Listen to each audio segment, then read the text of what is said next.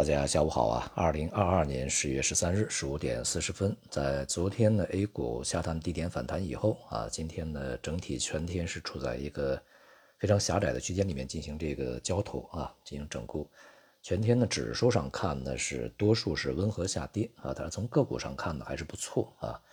大约三分之二以上的个股是上涨的啊。而且呢，在盘中啊，这个结构的分化也是相当明显啊。像今天呢，这个上涨的比较好的一些行业板块呢，包括像医药啊、计算机啊、农业等等啊，表现还是不错。而一些这个传统以及资源行业啊，在今天下跌是比较大，像煤炭、石油啊，这个地产、银行，在今天都录得了比较大幅的下跌啊。这也应该与啊这个短线的投机资金啊，尤其是外部资金、北向资金呢，这个在短线获利以后啊。迅速的逢高了结是有很大关系，那么同时也说明在市场的一些核心力量层面呢，还是相对比较缺乏和薄弱的啊。那么市场如果要去组织像样的一些这个中级别啊，相对比较长时间的这个中期的一个反弹啊，还需要凝聚更多的力量。在昨天呢，美联储也公布了他们的九月份会议纪要，那么纪要上显示啊，大多数成员呢都认为。要将联邦基金利率啊提高到一个比较高的水平，也就是限制性水平，并且要停留相当长的时间啊，以使通胀有效回落以后，再去这个部署如何去结束这样的加息，转到一个什么降息等等啊。因此，对于这个市场在之前普遍预期的啊，明年美联储就会这个由升息周期啊转向降息周降息周期啊这样的一个这个预期呢。呃，进行了否定。不过呢，这样的一个结果呀，其实也还是，呃，在之前吧，啊，前面的两周时间里面，三周时间里面，联储的官员陆续的讲话里面可以看出来这样的一个基调啊，并不意外。同时呢，美联储也认为啊，就是当前以及在可见的时间之内啊，这个去暂停啊紧缩货币政策。它要付出的成本和风险吧，他们所说的成本其实就是风险啊，要远远的大于啊这个在当前继续的去加息啊，以让这个通胀的明显的回落啊。因此呢，美联储还是整体啊非常鹰派的啊。所以在未来呢，整个的全球的金融环境，因为美国嘛毕竟是美元啊，这个它可以在某种程度上被称为全球的央行嘛，美联储。所以说，它的这个货币紧缩呢，会使不仅美国啊，以及全球的金融环境都会收紧的啊。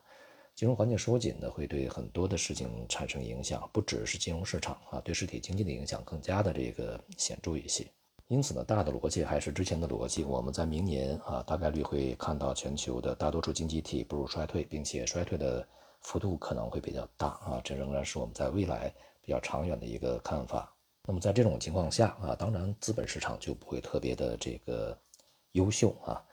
对于 A 股而言啊，我们昨天讲啊，这个当前的市场呢具有一定的尝试做多的价值啊。那么首先呢，这样的一个看法有几个前提。第一个前提是对于未来两到三年啊，或者说一到两年吧，未来的一到两年啊，从今年算起，应该是两到三年啊。这样的时间段呢，对于全球的这个资本市场，对于全球的股市，包括 A 股，我们是不看好的啊。首先，第一个是持有一个相对不是那么乐观的一个这个态度啊，因为经济在下行，所以说呢，在未来的这一两年时间里面，股恐怕股市的大势啊，长期趋势仍然是一个震荡的向下的这样的一个态势啊。首先，这是第一个大的趋势。那么第二个，当前呃认为它具有一定的做多的价值，并不是。因为这个对市场的看法，长期的看法发生了改变啊，认为从目前这个水平它就会变成牛市啊，不是，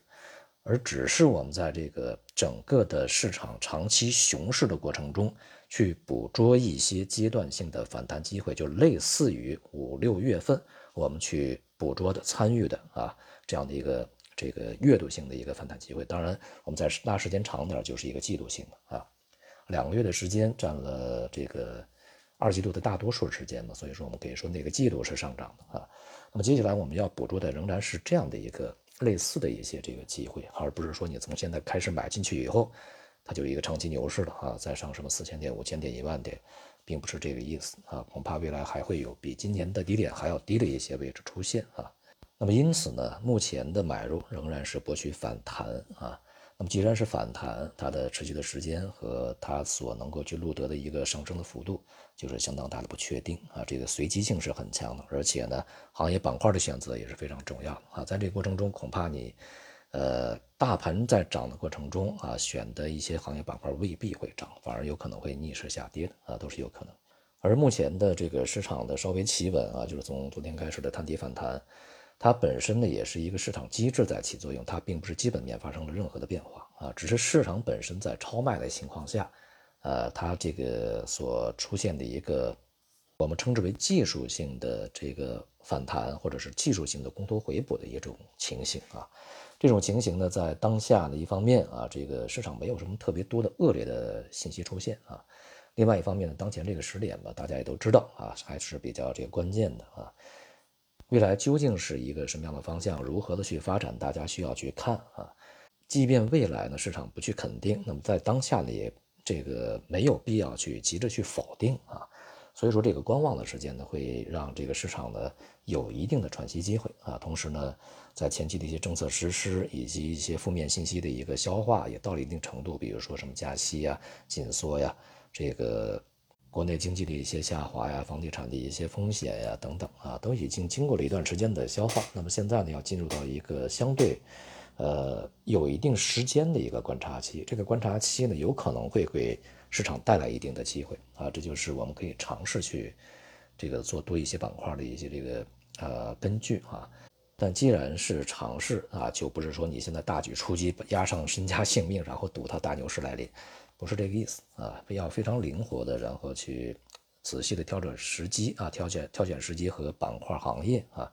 来去博反弹啊。如果市场呢给予我们这个呃一段时间的一个反弹上涨整固的机会，那么也赚到钱。要知道，在未来的这个合理时间，要及时的去这个变现啊，收手止盈离场。